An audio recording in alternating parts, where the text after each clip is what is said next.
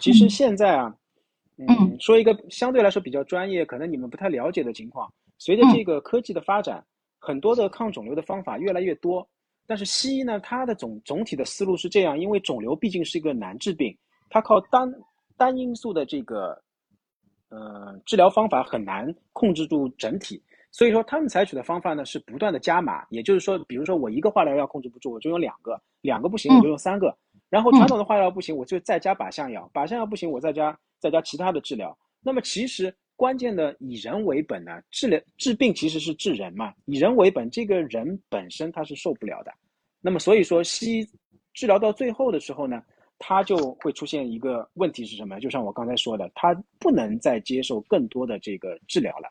那么在这个情况下面呢，中医的思路跟西医的思路其实是相反的，也就是说西医它是把最有效的方法放在一线治疗的，如果你退居二线的话，它其实是有效率是降低的。但中医它不是，它是把相对来说可能最有效的，但是副作用最小的方法放在第一线。然后如果说，呃，这个方法不行，那么我可能把副作用更大的方法再拿出来。所以中医一直说中医是仁医，为什么是仁医？因为它总的来说还是要以人为本，它是呃这个副作用是